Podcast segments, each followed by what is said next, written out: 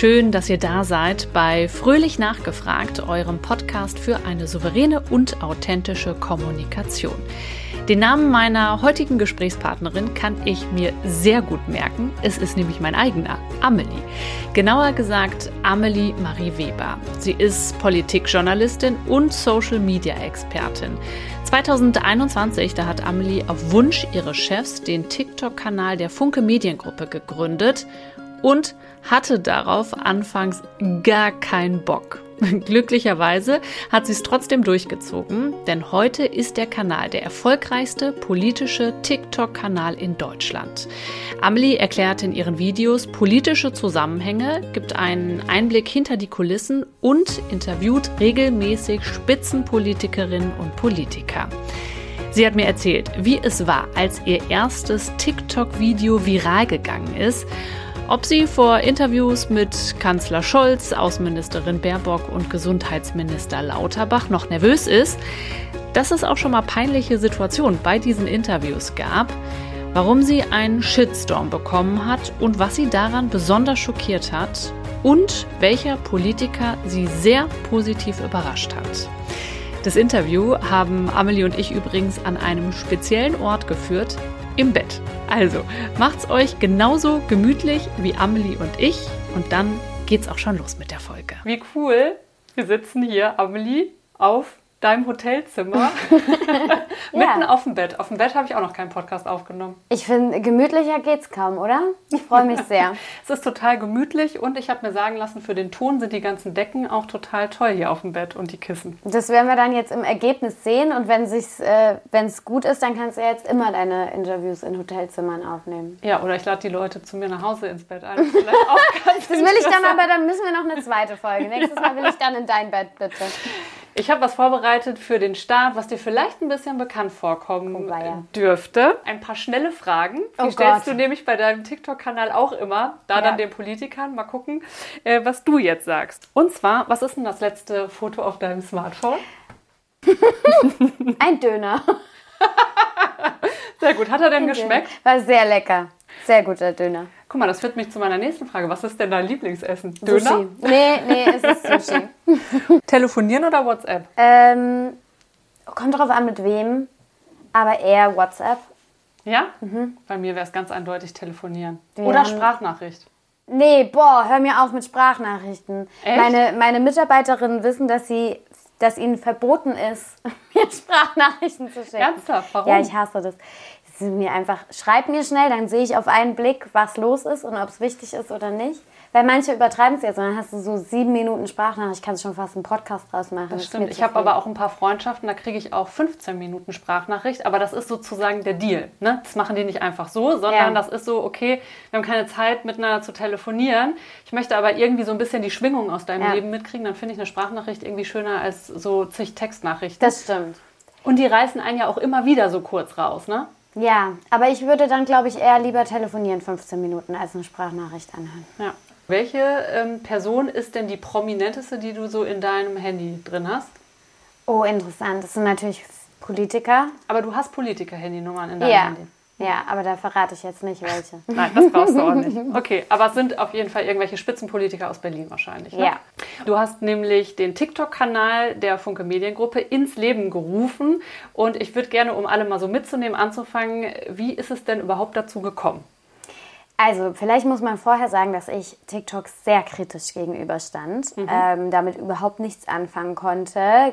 Sogar mal eine Insta-Story gemacht habe, wo ich gesagt habe: Ey Leute, dieses TikTok, dass das jetzt so boomt, ich verstehe es nicht, regt mich so auf. Wie geil Diese ist ganzen dämlichen Tänze, so Panne. Und ein paar Monate später habe ich dann, ähm, ich habe bei Fokus Magazin vorher gearbeitet und bin dann eben in die Zentralredaktion der Funke Mediengruppe gewechselt. Und dort hat mein Chef relativ schnell gefragt, hey, willst du nicht unsere Social-Media-Kanäle übernehmen? Du machst es doch auch privat ganz gerne. Und ich war so, ja, klar, voll gerne. Ja, und meine 15-jährige Tochter, die hängt nur bei TikTok ab. Ich glaube, wir sollten uns TikTok angucken. Und ich war so, what the fuck? Oh nein. Gar kein Bock.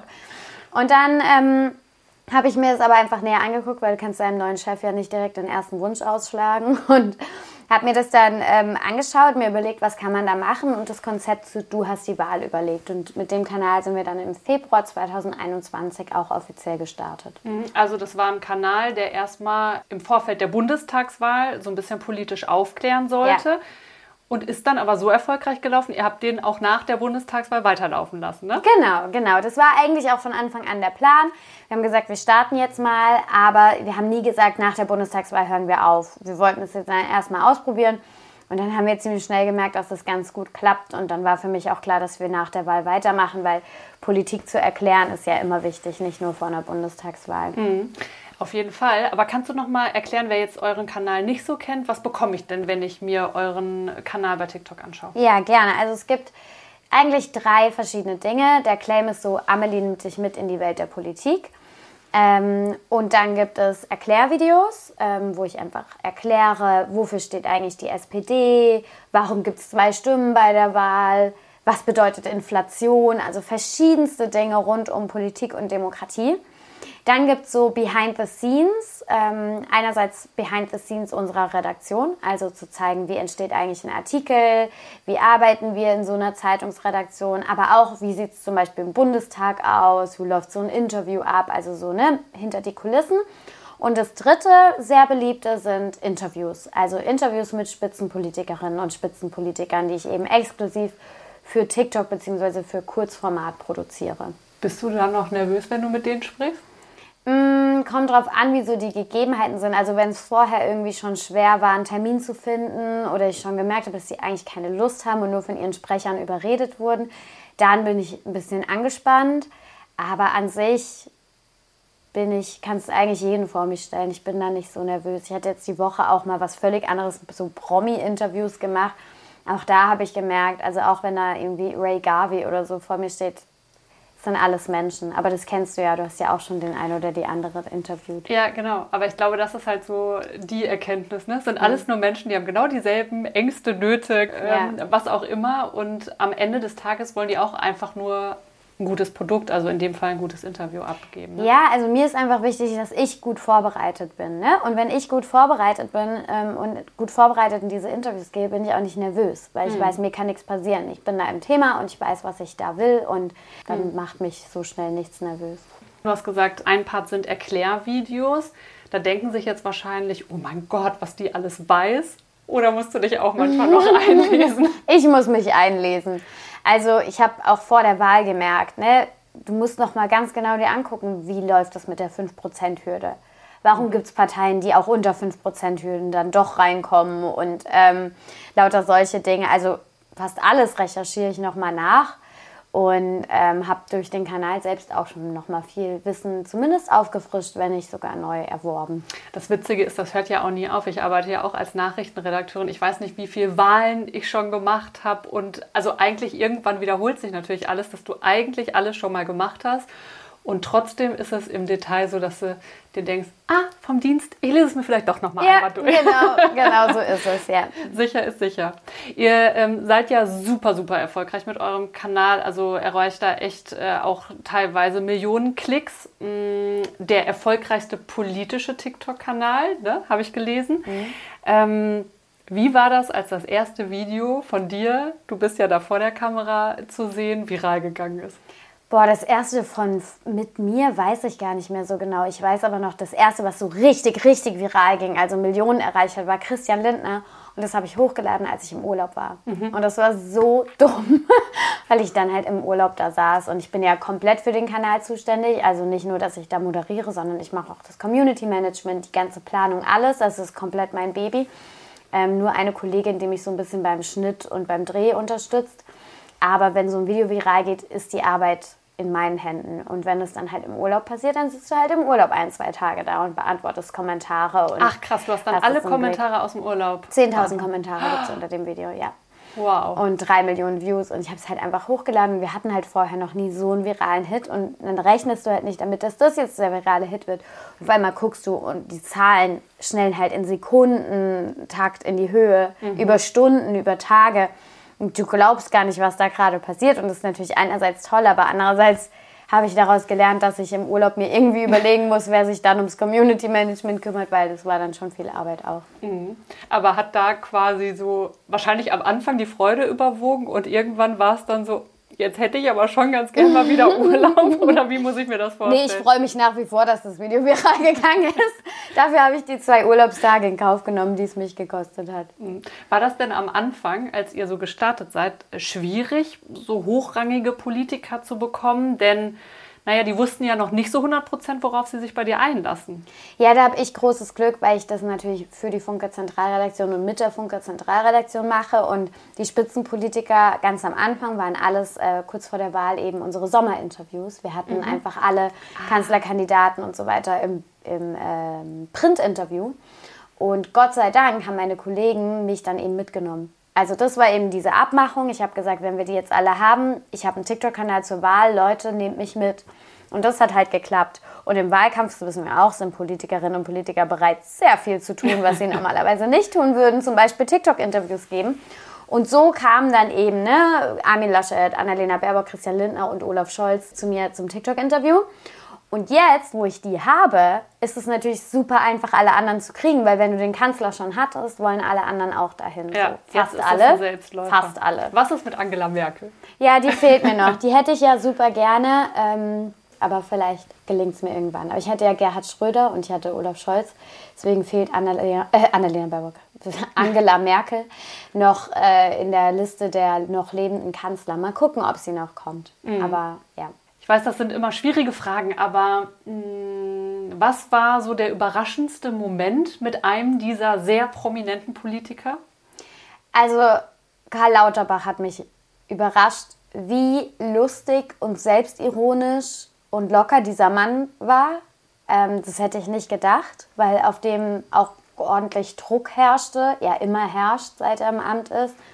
Und der war so gut drauf, hat das Format so gut verstanden, also dass er da jetzt ruhig selbstironisch mit so ein bisschen Witz antworten kann und so.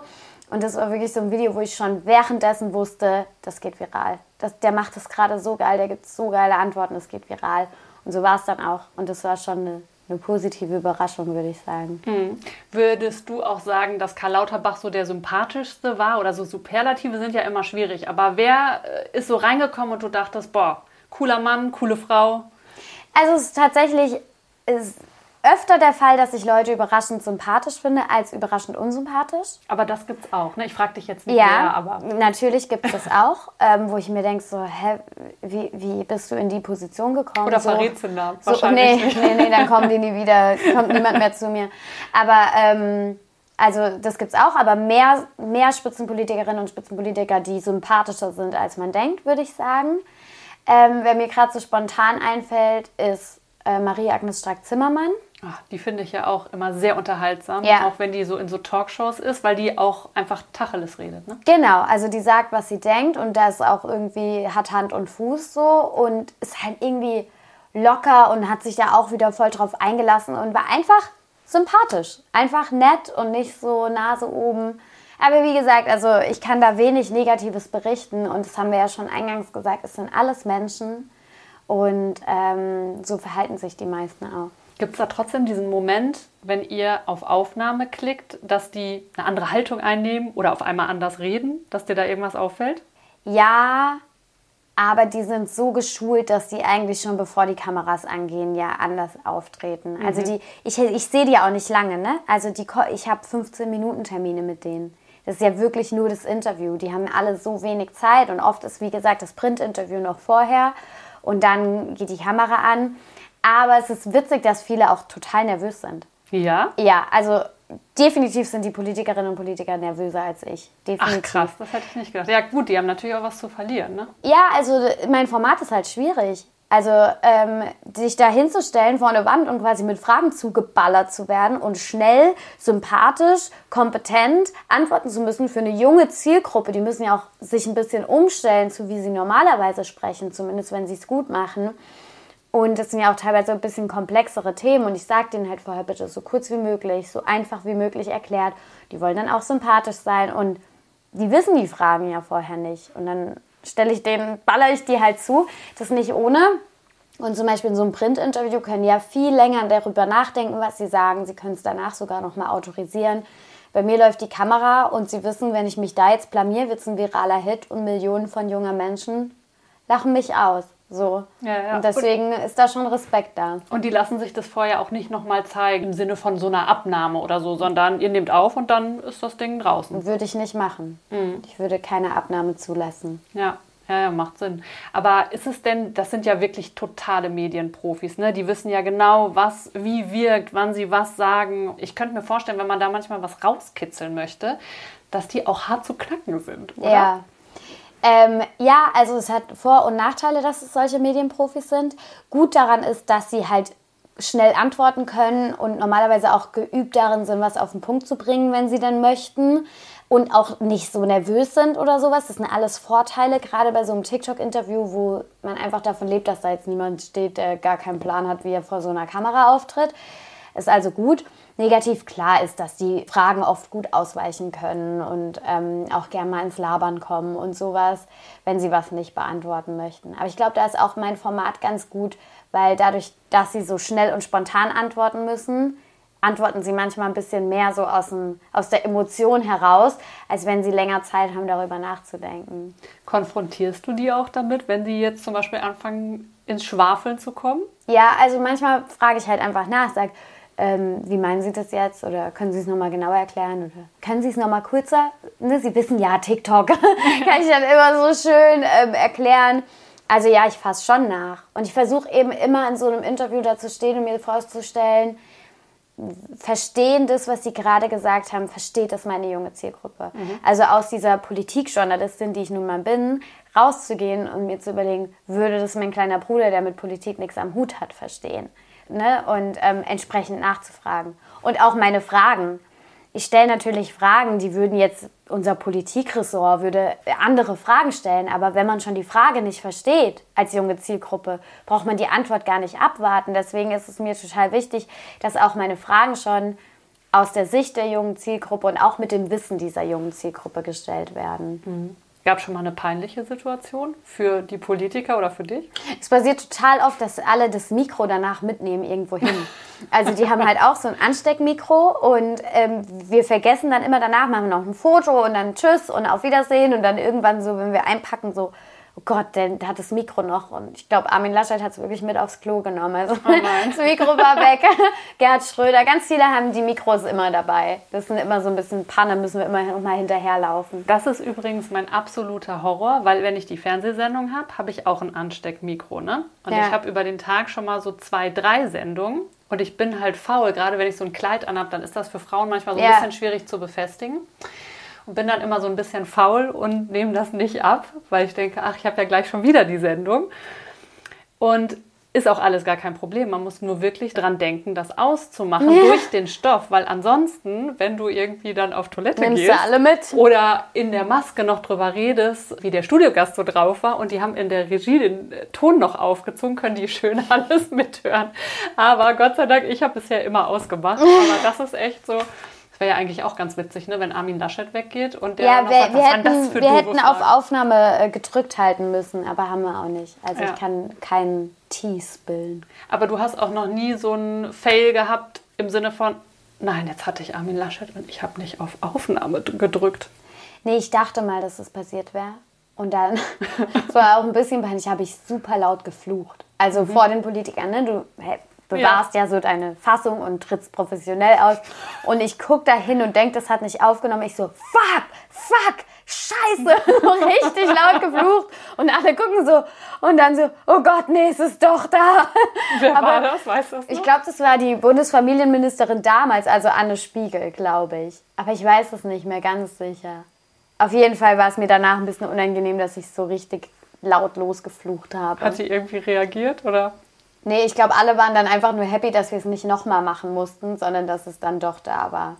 Weil das wäre blöd. Also nochmal sowas aufzunehmen, musste ich zum Glück noch nie machen, weil es lebt ja von dieser Spontanität. Mhm. Ich kann die Fragen eigentlich kein zweites Mal stellen. Nee. Das kommt dann nicht mehr so rüber. Nee kommt dann nicht rüber, dann sind die vorbereitet. Ja. Und das zweite Problem, du sagst, die haben super wenig Zeit. Ja. Im Zweifel sagen die dir auch, ja, sorry, geht ja. jetzt halt nicht mehr. Ne? Ja.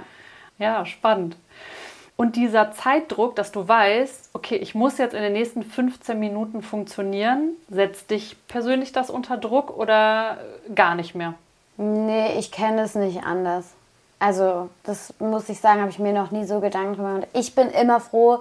Die schlimmste Situation ist vorher, wenn dieses Print-Interview läuft und ich merke, die überziehen das Sprint-Interview mhm. und ich habe Angst, dass hinten raus dann einfach gesagt wird, wir müssen jetzt in den nächsten Termin, wir haben keine Zeit mehr für das TikTok-Interview zum Beispiel. Das sind dann so, wo ich da wirklich sitze und denke, oh bitte, ich brauche dieses Interview noch. Aber da das in, am Ende, das kann in drei Minuten durch sein, wenn wir uns richtig beeilen. Und mhm. von daher hat es bisher Gott sei Dank immer geklappt. Geklappt. Ja. Geklappt. Geklappt. geklappt. Podcast für Kommunikation. Geklappt. Du machst naturgemäß sehr, sehr viel mit dem Handy. Ist das so, dass dich das manchmal auch belastet, dieses ständige Erreichbarsein? Irgendwo ploppt immer was auf. Jetzt muss ich wieder was posten. Du postest ja auch privat was. Ja. Klar, das ist deine eigene Entscheidung. Aber ähm, es ist schon viel. Ja, also Social Media macht mir Spaß. Und ich habe auch schon, bevor ich das beruflich genutzt habe, relativ viel privat Social Media genutzt. Das heißt, ich bin seit zehn Jahren gewöhnt, eine Ausschnitte meines Lebens auf Social Media zu teilen. Mhm. Ähm, ich glaube, da wächst man echt rein und ähm, findet einen Umgang damit. So. Und das versuche ich eben auch. Und für mich ist es einfach wie so ein Ritual, wenn ich irgendwo bin, beruflich vor allen Dingen, dass ich das dann teile. Wenn wir jetzt hier das Podcast-Interview machen, dass ich vorher eine Insta-Story mache und zeige, hey Leute, ich habe die jetzt gerade hier. Ähm, und einfach so ein bisschen was zu teilen. Aber ich habe auch klare Regeln, was ich halt nicht teile zum Beispiel. Und, oder dass ich Tage brauche, wo ich mal keinen aktuellen Content mache und so. Also das schon und von daher, ich glaube, wenn man da so klare Regeln hat, fällt es einem leichter, damit umzugehen. Hm. Ich finde das total interessant, weil du bist ja ein paar Jährchen jünger noch, als ich da wirklich so reingewachsen bist. Ich musste das echt lernen. Mhm. So, ah, das wäre jetzt eigentlich ganz cool, vielleicht mal die Leute mitzunehmen, weil das interessant ist, was ich gerade mache.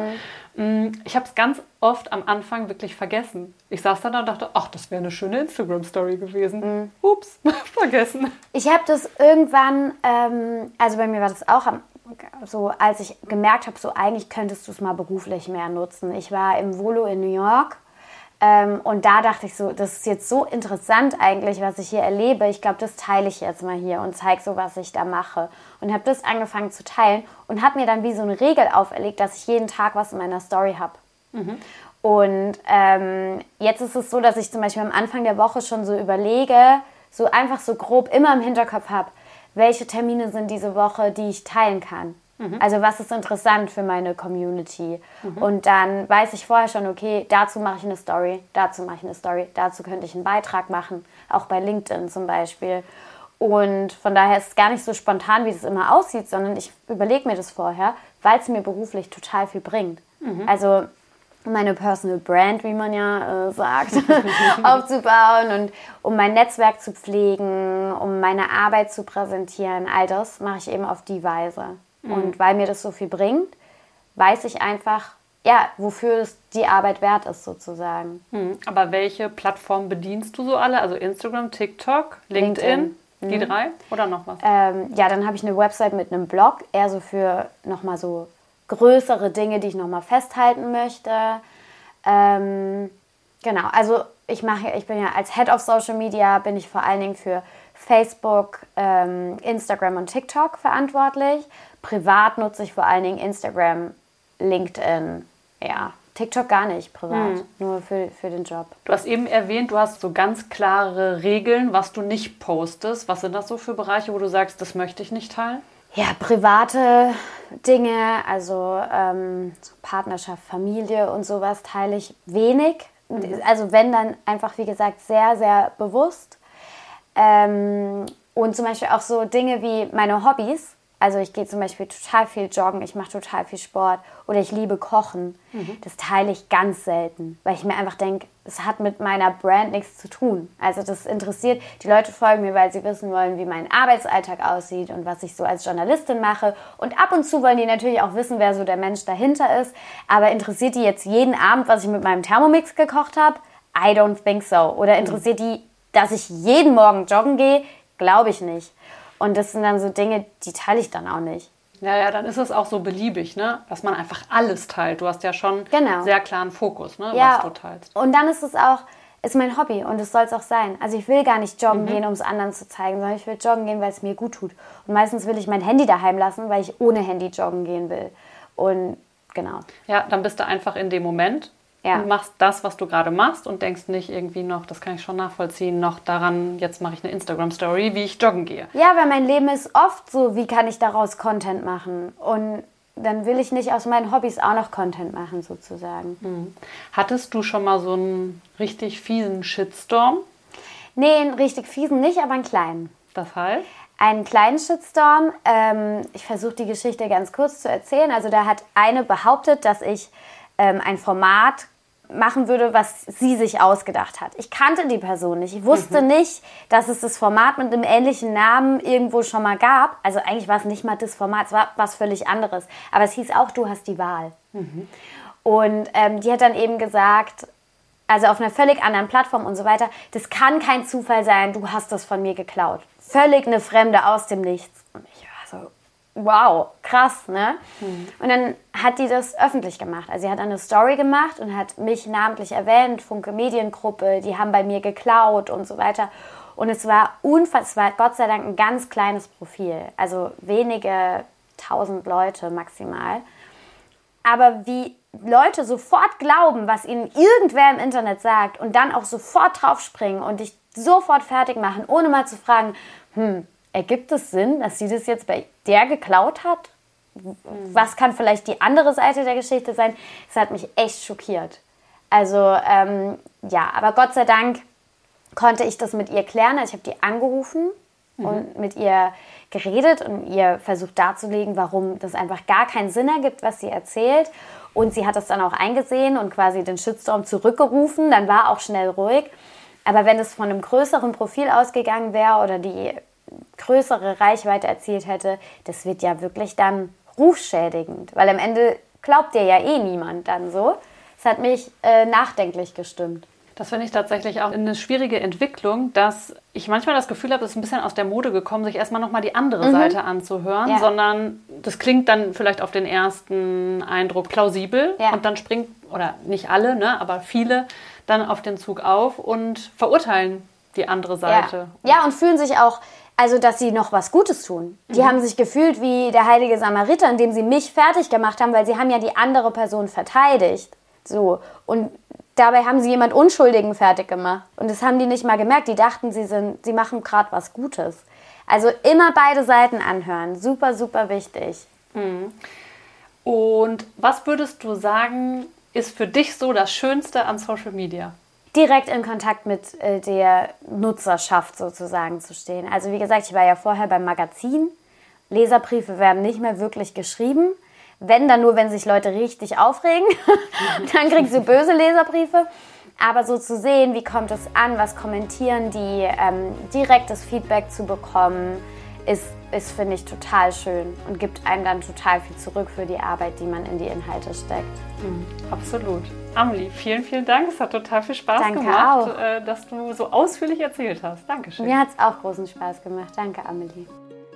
Ich hoffe, ihr könnt auch einiges mitnehmen aus der Folge. Hier kommen meine Learnings aus dem Gespräch mit Amelie. Auch wenn man manchmal am Anfang auf neue Projekte so gar keine Lust hat, wie Amelie zuerst auf TikTok, dann kann es sich lohnen, dran zu bleiben. Bei genauerer Betrachtung löst sich die anfängliche Skepsis vielleicht ja doch noch auf und es kann großer Erfolg dabei rauskommen. Dem Ganzen eine Chance geben, schadet ja nicht. Eine gute Vorbereitung bei Herausforderungen nimmt enorm viel von der eigenen Nervosität. Trotzdem gehört ein gewisses Maß an Anspannung einfach dazu, selbst bei den Profis. Amelie hat ja erzählt, vor ihren Interviews sind die Politikerinnen und Politiker nervöser als sie. Weitere Erkenntnis, wer eine Rede oder einen Vortrag hält oder zum Beispiel auch was bei Social Media erzählt. Immer an die Zielgruppe, die Zuhörer denken. Was bewegt sie? Was bringt sie weiter? Ist das, was ich sage, wirklich verständlich? Nächstes Learning, und das liegt mir als Journalistin besonders am Herzen, immer beide Seiten anhören. Nicht sofort glauben, was jemand behauptet. Nachfragen, beide Seiten zu Wort kommen lassen und erst dann eine Meinung bilden. Das ist eins der wichtigsten Prinzipien im Qualitätsjournalismus, ausgewogen berichten. Und last but not least, das Schöne an Social Media ist der direkte Kontakt. Das finde ich übrigens auch und deswegen freue ich mich auch sehr über Feedback zu dieser Folge. Schreibt mir super gerne auf Instagram und alle Links zu Amelie packe ich euch in die Show Notes. Ich wünsche euch jetzt einen fabelhaften Tag, macht's gut und bleibt fröhlich.